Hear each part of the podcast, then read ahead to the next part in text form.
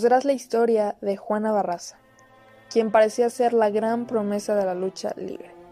Esta mujer llevaba una doble vida. En el ring, la dama del silencio.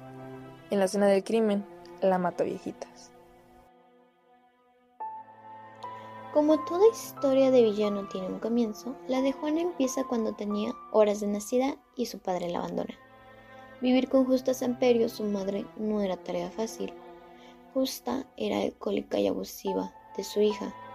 Juana carecía de una figura paterna, protectora.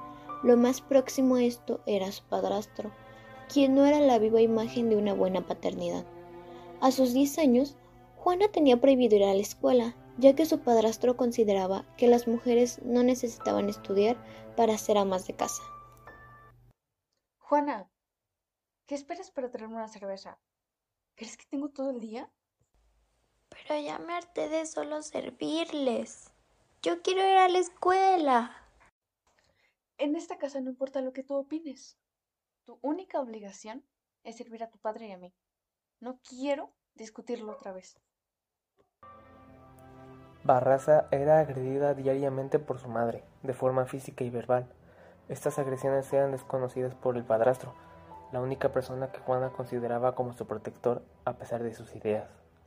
En ausencia de su esposo, Justa, la madre de Juana, se la lleva a una fiesta para beber con sus amigos, quienes también eran alcohólicos.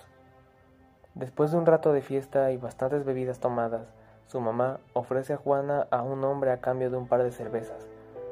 Justa usó a su hija como moneda de cambio por alcohol. Está muy linda tu hija.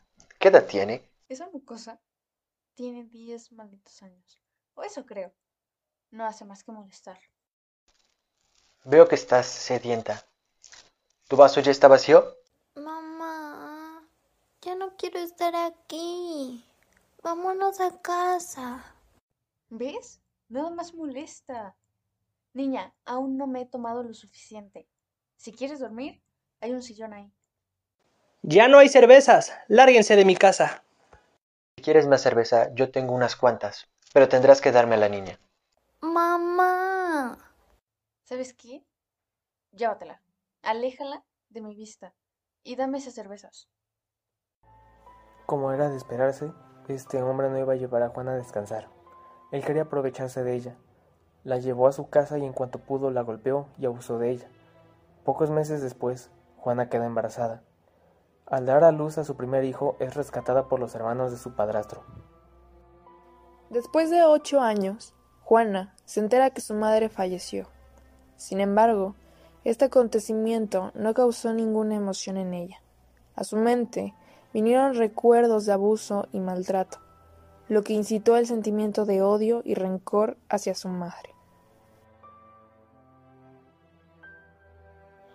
A sus 30 años, Juana Barraza descubre una nueva pasión que le daría nuevo rumbo a su vida, la lucha libre. En el cuadrilátero era conocida como la Dama del Silencio.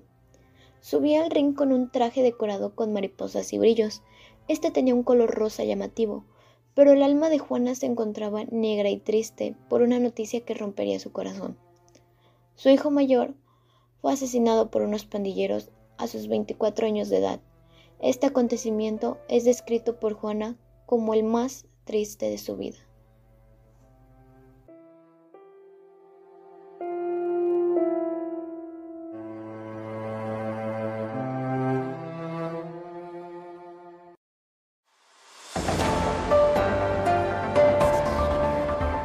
Noticia de último momento.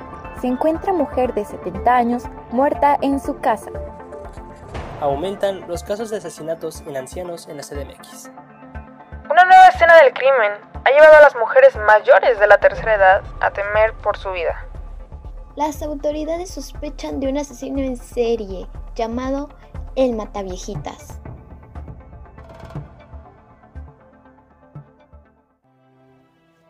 A partir del 2003, una serie de asesinatos conmocionaron a la Ciudad de México. Mujeres de la tercera edad eran halladas muertas al interior de sus domicilios.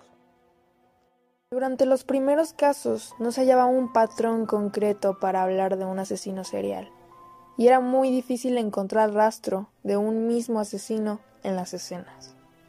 Sin embargo, los casos de asesinato en ancianas aumentaron mes con mes. Atención a todas las unidades. Estamos en busca de un hombre posible trans, alto, robusto, cabello corto. Se le atribuyen varios asesinatos. Si lo ven, captúrenlo.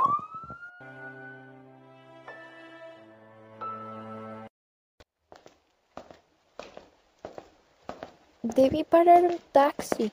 Estas bolsas pesan demasiado. No cabe duda que ya no estoy para estos trotes. Ah, ¿y ahora qué le hice a las llaves? Señora, ¿necesita ayuda? Sí, qué amable. Vengo de la verdulería. No va a creer lo caro que está todo. Cuatro tomates me los vendieron por sesenta pesos. Madre Santa, ya no nos conviene ni salir. Sí, hombre, ya ni me digas. Y para colmo, no encuentro mis llaves. Todo se me pierde en esta bolsa. Me la regaló mi hija. Dice que está a la moda. Pero yo prefiero mi morralito y ya. No se preocupe, yo le ayudo a meter sus cosas si usted gusta. Sí, muchas gracias. Pásale. Allá en la cocina déjalo. En ese momento, Juana se encontraba dentro de la casa de su nueva víctima. Vio detenidamente cada cosa que la anciana poseía, pensando en qué podría llevarse. Entre ellas había un estetoscopio, muchas medicinas y más instrumentos de cuidados de la salud. ¡Ay! No me diga que toma toda esa medicina. Sí, es que tengo padecimientos de todo. Dolores, mareos, presión alta, soy diabética. Ay, hija, es una lista muy larga. Por eso tanta medicina. Ya no tardo en dejar este mundo. Qué lástima. De hecho, yo soy enfermera. Si algún día necesita que la revise, con confianza hábleme. Mira, qué casualidad. Yo iba a ir a casa de mi sobrino a que me tomara la presión. ¿Será que tú puedas tomármela? Es que yo no sé usar esos aparatos que tienen ahorita. Claro, con mucho gusto. Yo la atiendo. Siéntese tantito, yo la ayudo. Juana se acercó a la mesa, tomó el instrumental y al ver de nuevo el estetoscopio, entraron ideas en su cabeza.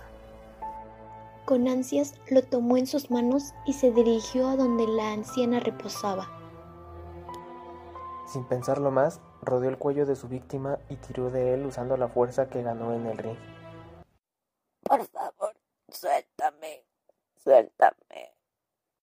Después de dejar a la mujer sin vida, comenzó a tomar todas las cosas de valor que previamente vio. Al tomar suficientes objetos, abandonó el lugar lo más rápido posible, pero al salir chocó con alguien inesperado. Ay, disculpe, disculpe. Buenas tardes. Con permiso.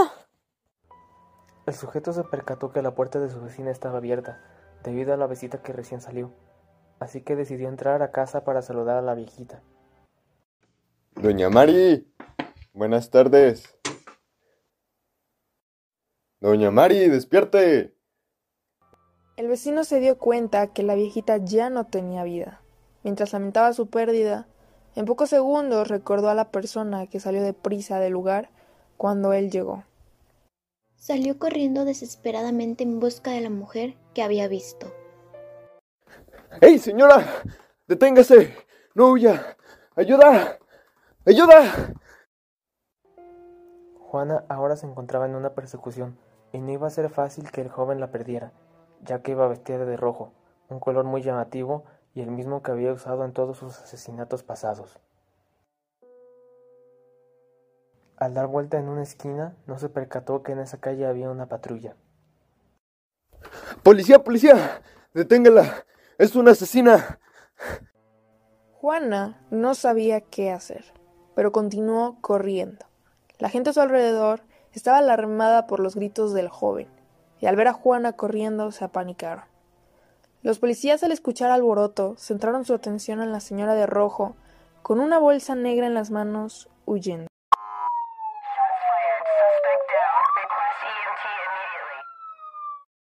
Hoy, 25 de enero, fue detenida Juana Barraza, mejor conocida como la Matavijitas.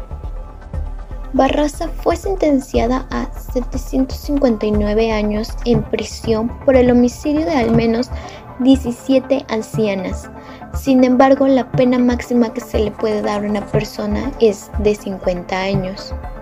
Así que Juana espera ser libre a sus 98 años o antes. Actualmente, Juana sigue cumpliendo su condena en el penal femenil de Santa Marta.